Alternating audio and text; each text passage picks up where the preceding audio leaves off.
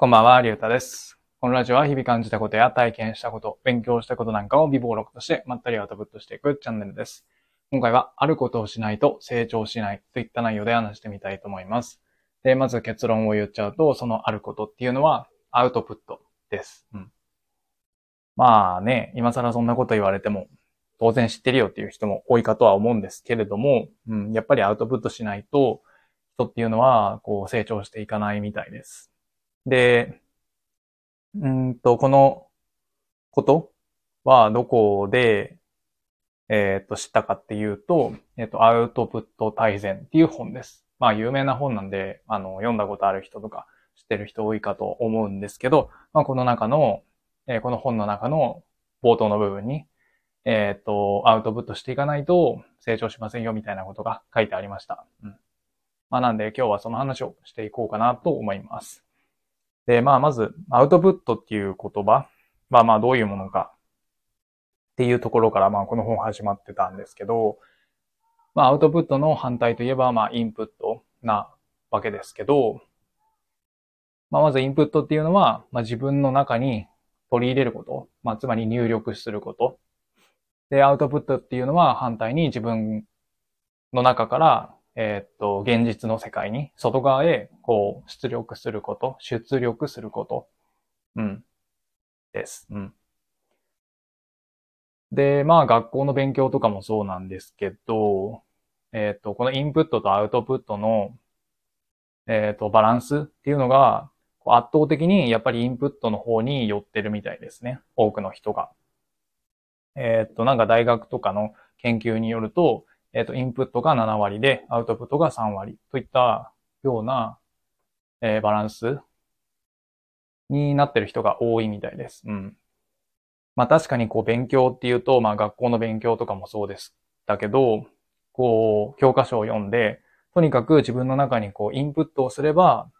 うん、成長していくというか、知識が身についていくものだと思ってたんですけど、思ってるんですけど、思ってたと思うんですけど、はい。でも、実際はそうではなくて、まあ、アウトプットをしていかないと、こう、自分の、うん、成長にはなかなかつながっていかないみたいです。じゃあ、そのバランスは、えーっと、そのインプットとアウトプットの理想的なバランスはどれくらいなのかっていうと、えーっと、インプットが3でアウトプットが7の方がいいみたいです。うん。だから圧倒的に、えっ、と、アウトプットが重要。で、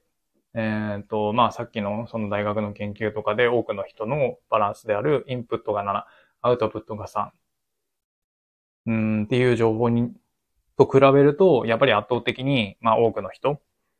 はアウトプットが足りていないんだな、っていうことが、うん、わかりますよね。うん。まあ、とはいえアウトプットするって言ってもなかなか難しいですよね。うん、まあ僕も、うん、まあこのラジオ放送とかを通じて、うーん、なんとかこう、アウトプットしようとは思ってるんですけど、まあやり方もよくわかんないし、まあ何が正解なのかもわからないので、まあそういった意味、えっ、と、なんて言えばいいんですか？うん、その、どうやってアウトプットしたら、よりこう、いいのかっていうのを、うん、勉強するために今回買ったアウトプット大全っていう本を読み始めたんですけど、うん、やっぱりなかなか難しいですよね。うん。まあ、とにかく、こう、えっ、と、勉強したこと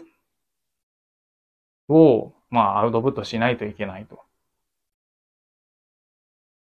で、えっ、と、2週間に3回、こう使った情報っていうのは脳にこう定着する。こう短期記憶から長期記憶になるみたいな感じらしいので、何かこう本で勉強したことなり、まあ誰かから聞いたことでもいいんですけど、まあ見たり聞いたりしたことをその2週間の間に3回ぐらい使うように意識すると、まあ自分の中で、えっ、と、その知識がまあ使えるものとして身につくみたいです。うん。まあ確かに自分は、うん、今まで本とか読んだけど、まあなかなか、えー、それアウトプットしてこなかったんで、うん、身についてないなっていうふうに思うんですよね。まあこの本の、このアウトプット大全の本の中にも書いてたんですけど、まあ自分の本棚にあるまあ、読んだことのある本を、まあ、一冊、どれか選んで、まあ、その本の内容を説明してみてください。みたいな感じで、まあ、説明しようとしたときに、まあ、ちゃんと説明できないことが多いらしいんですよね、多くの人は。まあ、確かに僕自身、うん、今本棚にたくさんの本並んでますけど、この本はどういう内容でしたかみたいに、えー、聞かれたときに、まあ、ちゃんと説明できるかっていうと、なかなか全部は難しいと思うんですよね。でもそれって要は、うんと、まあ、インプットしたつもりになってただけで、知識を身につけたつもりになってただけで、ただ単に、うん、時間を浪費して本を読むっていう行為をしてただけに過ぎないんですよね。だから、まあ今後そうならないように使える知識に、こう自分の脳みそに刻み込んでおくためにも、そのアウトプットの割合を、えっ、ー、と、7にして、で、2週間に3回ぐらい、えー、その本なり、なんか、人から聞いた話なり、動画で見たことなりを、見たことなりで、こう勉強したことを、えー、使うように意識すれば、えー、っと、まあ、成長につながって、自分の知識、えー、スキルっていうものが上がっていくんじゃないかなと思いましたね。うん。まあ、未だにこう、こうやってラジオ配信で喋ったりとか